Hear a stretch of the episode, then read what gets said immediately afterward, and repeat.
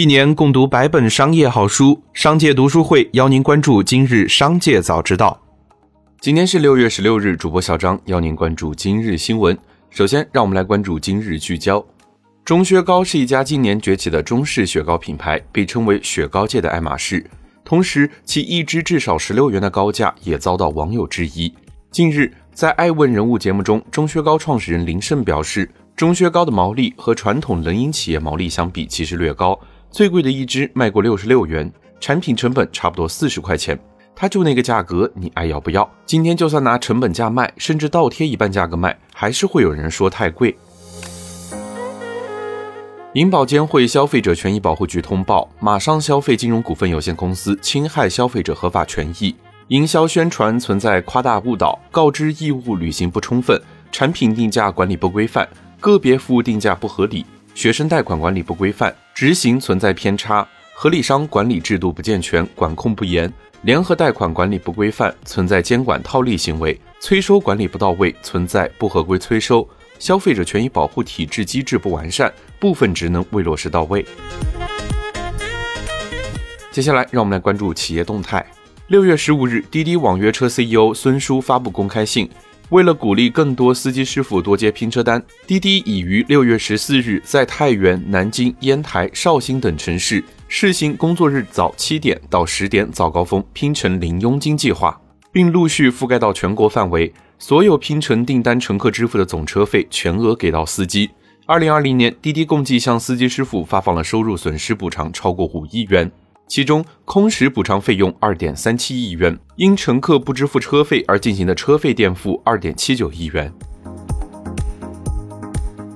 六月十五日，据董明珠自媒体消息，董明珠答应送给员工的三千多套房即将交付使用，周边配套的商业区、幼儿园也在紧锣密鼓的加快建设中。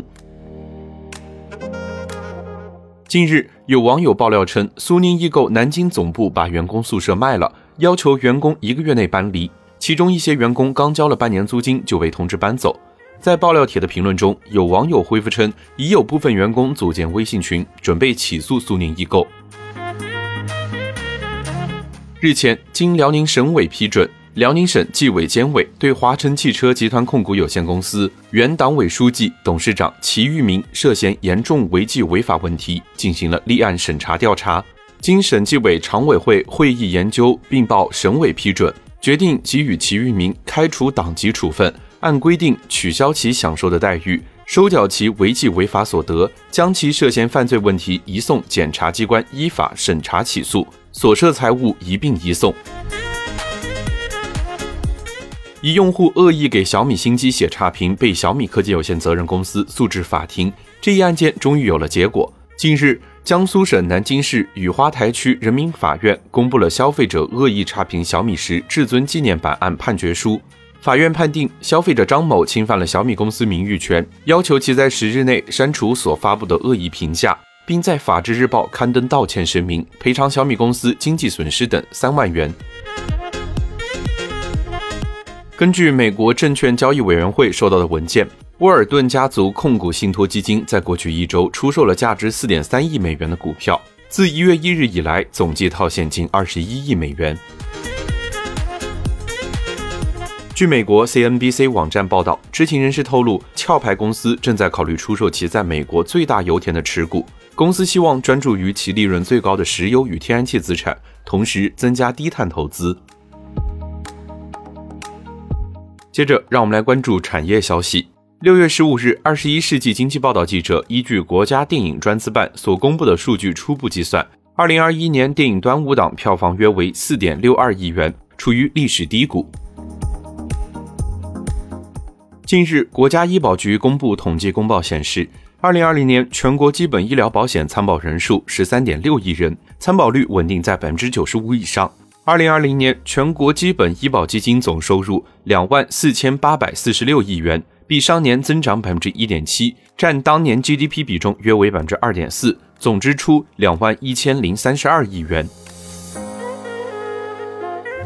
六月十五日，网联平台数据显示，二零二一年端午节三天假期，跨机构网络支付交易数据再创新高，可见假日经济持续回暖。网联平台共处理资金类跨机构网络支付交易五十三点六五亿笔，金额二点九六万亿元，日均交易笔数、交易金额较二零二零年同期分别增长百分之二十八和百分之五十一，较疫情前的二零一九年同期分别增长百分之九十二和百分之八十九。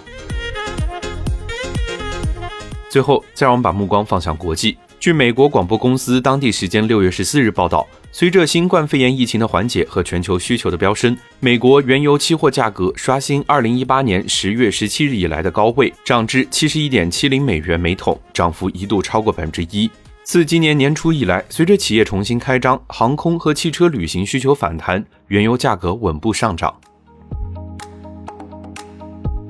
泰国总理巴育表示，泰国内阁原则上同意普吉岛七月一日重新向外国游客开放。为了吸引国际游客，泰国政府推出一晚一美元酒店住宿计划。游客入住普吉岛酒店每晚只需一美元，约合人民币六点四元，差价由政府承担。另一个东南亚热带旅游胜地印尼巴厘岛也可能以类似的方式开放。印尼总统佐科日前宣布。如果疫情控制达到预期效果，印尼计划于七月向国际游客开放热门目的地巴厘岛、巴旦岛和名丹岛，希望这些地区能够带动全国旅游业复苏。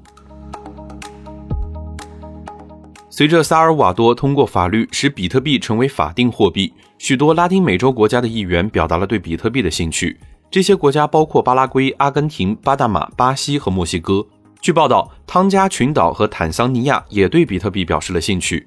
巴拿马议员 Gabriel Silva 对萨尔瓦多通过比特币法案表示祝贺，并称巴拿马除了发展运河和自贸区，还要压住知识经济、高质量教育和创新企业。以上就是今天商界早知道的全部内容，感谢收听，明日再会。